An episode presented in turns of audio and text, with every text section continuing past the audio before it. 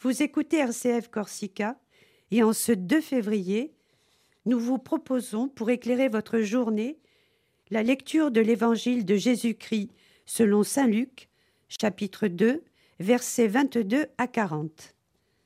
Cette lecture sera suivie de la méditation du Père Thomé qui nous accompagnera toute la semaine.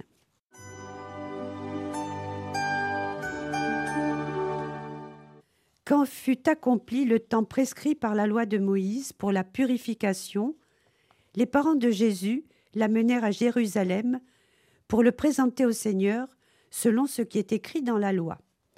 Tout premier-né de sexe masculin sera consacré au Seigneur. Il venait aussi offrir le sacrifice prescrit par la loi du Seigneur, un couple de tourterelles ou deux petites colombes. Or, il y avait à Jérusalem un homme appelé Siméon.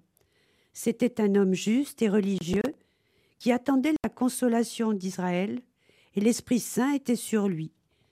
Il avait reçu de l'Esprit Saint l'annonce qu'il ne verrait pas la mort avant d'avoir vu le Christ, le Messie du Seigneur. Sous l'action de l'Esprit, Siméon vint au temple.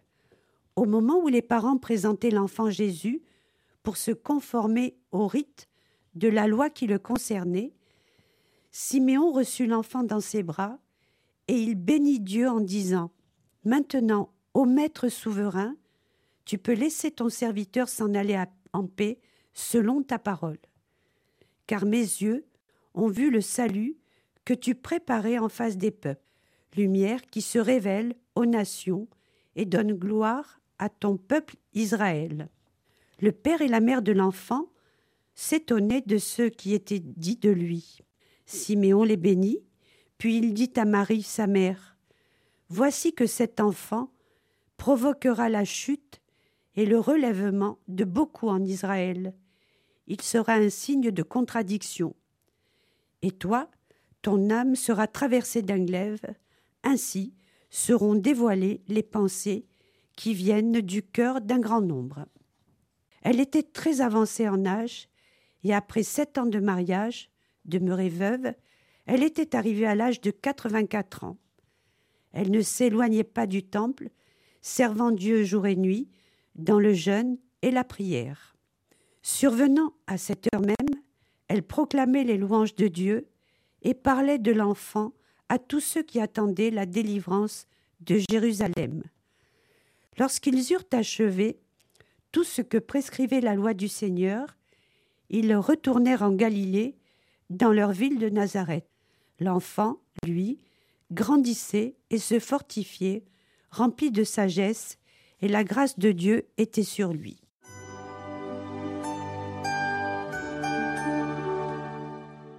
Au nom du Père, du Fils et du Saint-Esprit. Amen.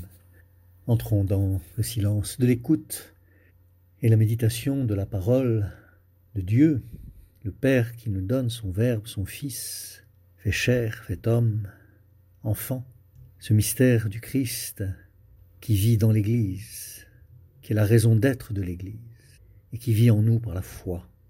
Ce mystère qui se prolonge dans la liturgie de l'Église, dans les belles fêtes, comme celle d'aujourd'hui, la chandeleur, la présentation de l'enfant Jésus au temple. Une fête charnière entre le temps de Noël et de l'Épiphanie qui est terminé, qui s'estompe un petit peu, et le temps du carême et de Pâques qui se profile. Nous sommes à cette charnière et cette fête est comme un nœud liturgique qui met ensemble ces deux grands temps forts liturgiques de l'année, Noël et Pâques, parce que c'est ensemble dans notre vie, dans la vie de l'Église. On ne les sépare pas. Comme dit hier, les mystères joyeux, douloureux, glorieux sont comme concomitants dans la vie de l'Église. Glorieux en espérance, certes, mais vivant dans l'espérance. Et ce mystère donc de la chandeleur, de l'enfant présenté au temple, offert par la Vierge et Saint Joseph au Père, selon la loi de Moïse, préfigure cette offrande de l'Église, cette offrande de chacun de nous à l'école, du Christ, de la Vierge, qui disent Père, me voici pour faire ta volonté. Cette fête donc, où nous portons pendant la procession de la messe, avant, après, pendant, le cierge allumé, béni et allumé, qui symbolise, qui représente le cierge de notre baptême, notre foi, qui représente le Christ lui-même, lumineux, vivant en nous, la foi vivante, la lampe allumée de la foi, comme le demande la parabole du Seigneur. Cette fête donc met ensemble dans notre cœur, dans la réalité de notre vie où il y a tant de souffrances, d'épreuves, des mystères joyeux et douloureux, dans l'espérance des glorieux. Il n'y a pas de comparaison, dit l'Écriture, entre les souffrances, les épreuves du temps présent et la gloire qu'elle nous prépare dans le royaume.